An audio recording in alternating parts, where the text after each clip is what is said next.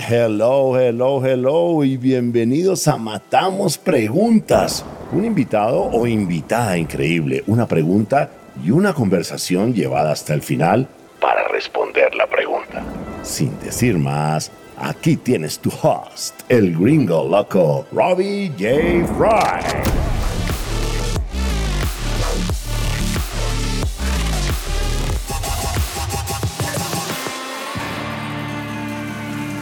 Hola, hola, hola, ¿cómo estás? Bienvenidos a Matamos Preguntas. Mi invitado es un super amigo Alejandro Aguirre Soto, Cyber Security Leader at SafeOps.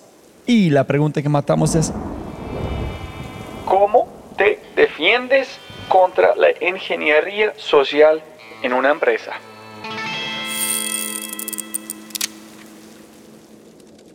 Pero antes de arrancar, ayúdame a multiplicar el impacto. Te matamos preguntas regalando una reseña en Spotify o en tu player favorito. Y cuenta al mundo que amas matamos preguntas. Y lo más importante, quiero celebrar las empresas que hacen posible este podcast. Si has escuchado alguno de mis podcasts, sabes que estoy obsesionado con la simplicidad, el minimalismo y la experiencia del usuario. Por eso es que estoy grabando esto desde mi lugar favorito para trabajar en el mundo, el Cowork Neo en Medellín. No, son de lejos, lejos el mejor cowork en mi opinión. Primero que todo, tienen ubicaciones espectaculares como Mal La Frontera, Mal del Este, EAFIT y próximamente Mixa en Patio Bonito. Pero, pero, pero, pero, pero, eso para mí es más un plus. El verdadero valor para mí es cómo operan. Todos los demás coworks, para mí, para mí, son un dolor de cabeza. Toma demasiado tiempo hasta para entrar a un edificio o empezar a trabajar. Pero con Neo puedes empezar a trabajar en minutos y pagar por minuto o por día o por el espacio. No importa, es simplemente fácil descarga la app, ingresa tus datos y ¡pum! para bien estás trabajando. Y mi parte favorito, la gente que maneja Neo y los empleados siempre me hacen sentir como en casa. Y solo por los oyentes de este podcast, ustedes, sí, sí, sí, tengo un código muy especial que les dará un bono de 100 mil pesos que puedes usar en cualquier Neo Solo haz clic en el link de este podcast en la descripción o úsalo en el sitio web neo.co forward slash referidos y aplica mi código podcast. Y ve a cualquier Neo para disfrutarlo.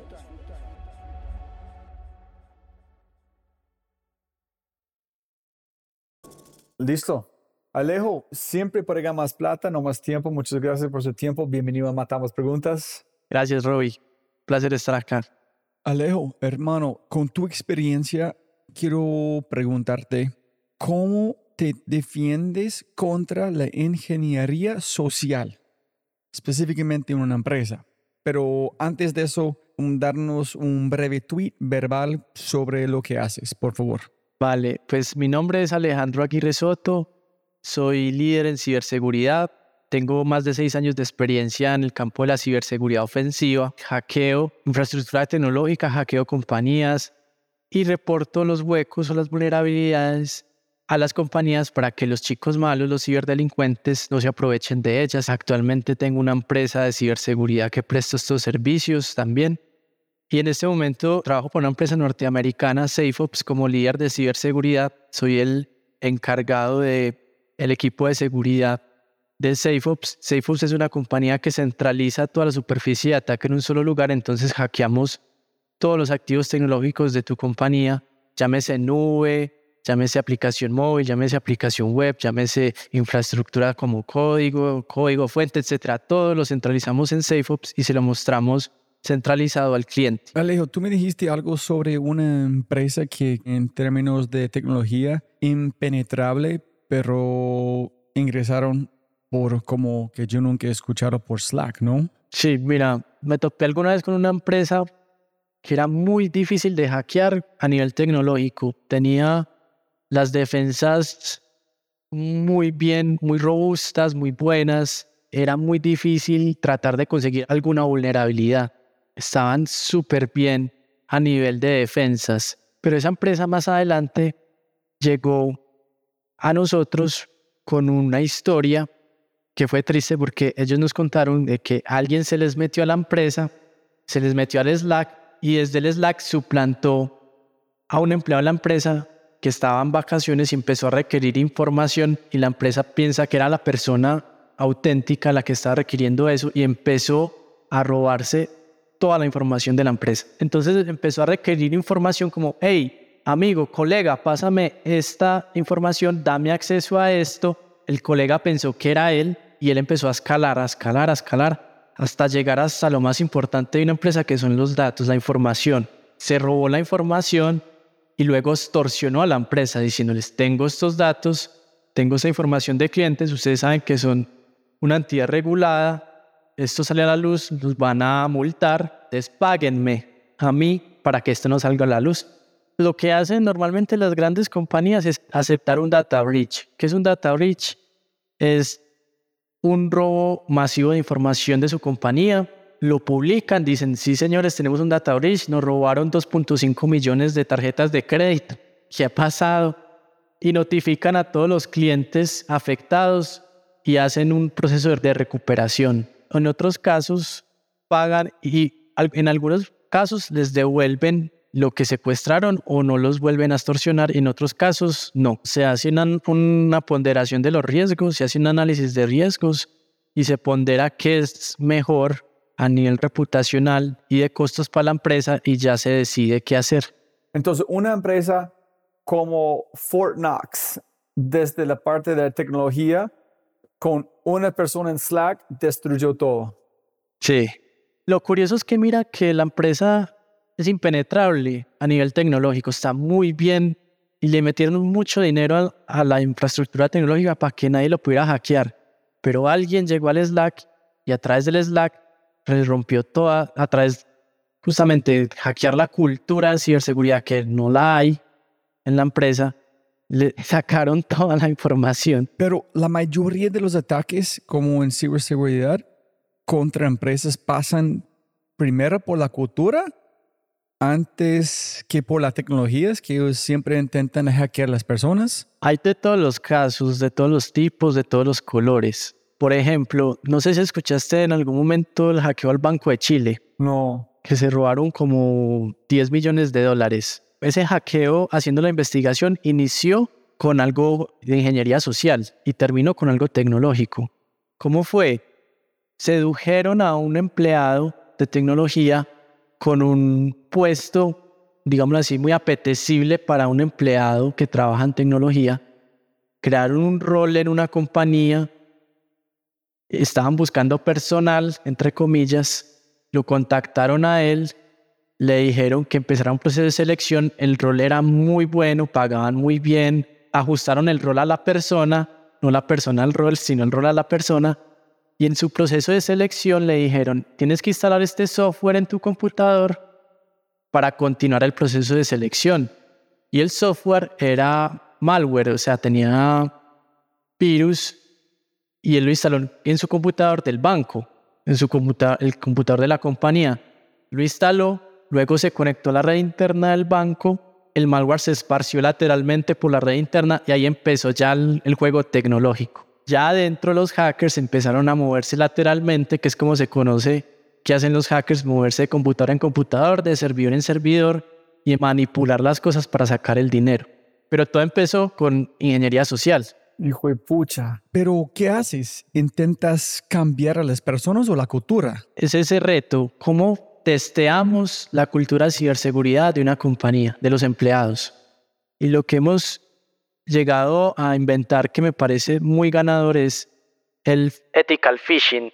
Y lo que hacemos es correr pruebas de phishing ético para probar cómo está la cultura de ciberseguridad dentro de una compañía. Entonces, lo hacemos hasta muy parecido a lo que haría un verdadero phishing. Entonces, emulamos o simulamos phishing masivo, lo enviamos a toda la compañía hacemos hasta errores de ortografía, ponemos fotos feas y decimos, te ganaste un iPhone o eres participa en, en este juego o felicitaciones, hemos mejorado el sistema de, de, bonos, de pagos de la compañía. Si quieres hacer parte del ingresa a este link y así testeamos la ciberseguridad de los empleados y empezamos a ver mapas de calor de qué áreas son más propensas a caer en un verdadero phishing. Y lo más curioso es que año tras año y periodo tras periodo siguen cayendo las mismas personas y no mejora el índice. Te lo juro, por ahí entre el 15 al 25% de los empleados siguen cayendo. Se hace un esfuerzo en educación, pero digamos que sigue pasando. Y a mí me sigue pareciendo año tras año eso increíble porque lo que buscamos con ese ejercicio es mejorar los índices de... Pero tú dijiste, la gente no cambia, entonces tienes que cambiar la persona, hay una forma de... Sí mejora, pero muy poco, o sea, del 25% pasamos al, otro periodo al 20%, al 15% y se quedan el 15%, sino que es muy fácil, Rob, porque las personas son muy emocionales. Entonces, si a ti te llega un correo diciendo que te debes en impuestos de la DIAN y que debes solucionar eso ya, la persona se preocupa y lo hace. Estamos regalando un día de vacaciones, ya no es que te están dando algo, sino que te están quitando trabajo. Haz parte del nuevo programa de compensación. O sea, la creatividad puede ser gigante para engañar a las personas. Eso es un reto, pero sí vemos que mejoran los índices de cultura de ciberseguridad. Pero cuénteme eso, en esta empresa con Slack, ¿qué recomendación regalaría a ellos? Mira, contraseñas seguras. Esto no te lo va a decir ChatGPT, esto no te lo va a ser muy difícil que te lo diga Google y es no uses la misma contraseña para todos los sitios, para todas tus cuentas, para todos tus activos. Porque lo que puede pasar es que hackeen una contraseña y con esa contraseña única entren a los demás servicios que tienes. Entonces, utiliza una contraseña única para Gmail, para tu correo, una contraseña única para tus redes sociales, para Instagram, otra para Twitter, otra para X o YZ, lo que sea. Y muy seguramente vas a tener que suscribirte a servicios que tú no conoces, que no son tan populares, que son aplicaciones web, que apenas vas a suscribirte. Entonces, no utilices la contraseña que usas en tu correo, por ejemplo, o en tus cuentas más importantes. Así es como se han hackeado a las personas. Es que hackean un sitio web muy débil, cogen los correos y las contraseñas de las personas suscritas a ese sitio web que es débil y con esa misma contraseña ingresan a sus redes sociales, les cambian las contraseñas, ingresan a sus páginas de Facebook, ingresan a sus correos y luego extorsionan a las personas para devolverles sus activos. Ese es el primer consejo. Entonces, a esta empresa le, le haría, como es algo de cultura, sería que es un reto y es una gran pregunta, es cómo educar a las personas para que en su ADN esté la ciberseguridad. Entonces, haría muy consciente el tema de las contraseñas primero, el segundo tema es lo que tú nombraste, el segundo factor de autenticación, usarlo siempre, que es el token o es los seis numeritos que tú tienes en tu aplicación de Authenticator o el mensaje de texto que te va a llegar a tu celular obligado. Y la tercera, que no está de más decirlo, para contraseñas también es usar contraseñas tipo frase en vez de tipo palabra. Es decir, en vez de poner matamos preguntas 1, 2, 3 asterisco como contraseña, puedes poner, somos los que matamos las preguntas, pero con espacio. Somos espacio, los, los espacio, qué espacio, matamos espacio, las espacio, preguntas. Un, dos, tres asterisco. Eso es mucho más seguro que cualquier otra cosa. Una frase. Contraseñas tipo frase. Entonces a, a esa compañía otra vez hacerles ver eso y tercero, hacer el ejercicio de phishing y mirar quién es más propenso o un, ejercicio de Slack, a ver quién es más propenso a brindar información abiertamente en el Slack y hacer un ejercicio también de educación. Wow, wow, wow, wow. Entonces, supongo que esta es una pregunta que no podemos matar, ¿no? Entonces, mientras sigamos siendo emocionalmente muy débil, una tecnología o tener como protección en, con tu tecnología todavía no, no es suficiente. Es algo que se viene trabajando desde hace muchos años y ahí estarás muy buenas que nacen en Silicon Valley para responder a esa pregunta. ¿Cómo hacemos para insertar el ADN de la cultura de ciberseguridad en las personas? Es un reto gigante. O sea, es como, o sea, no lo vamos a solucionar acá, todavía no está solucionado, lo hemos venido integrando con el paso de la tecnología, pero aún así siguen habiendo este tipo de ataques. Esa empresa, que es algo, digámoslo así, no hay mal que por bien no venga, ya tiene un marcado con fuego qué fue lo que le pasó y a todos les dolió lo que le pasó, porque es una startup, no tiene tantas personas, no tiene tantos empleados. Entonces, ellos ya saben, o sea, ya es muy difícil que un segundo atacante llegue y haga lo mismo. ¿Sí me entiendes? Porque ya tienen un historial. Pero ¿cómo fue? Con dolor. ¿Qué aprendieron? Mucho dolor. Sí.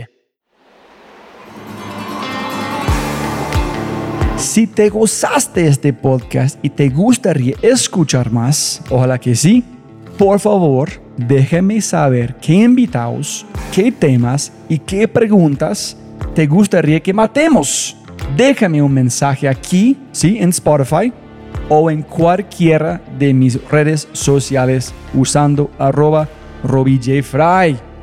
Y también, si quieres la versión extendida de este podcast, Debes ser un miembro de Quinto y puedes encontrar todo en quinto.ai, k i n n t -O Muchas gracias por escuchar y siempre puedes ganar más plata, pero no más tiempo. Chau, chau, chau.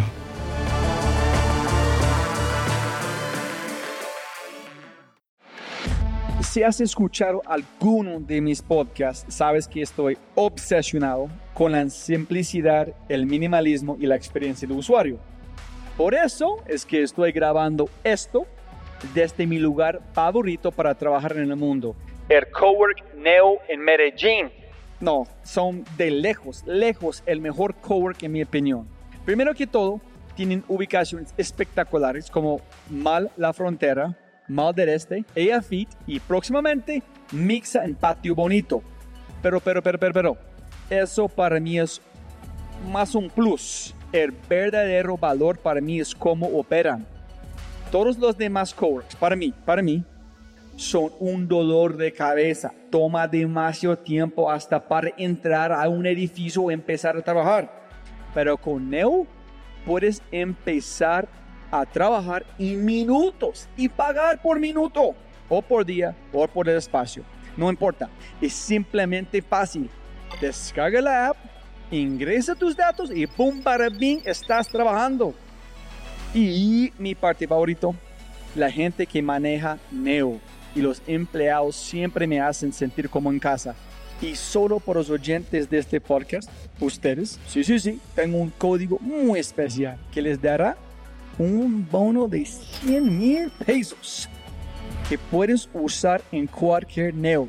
Solo haz clic en el link de este podcast en la descripción o úsalo en el sitio web neo.co referidos y aplica mi código podcast. Y ve a cualquier Neo para disfrutarlo.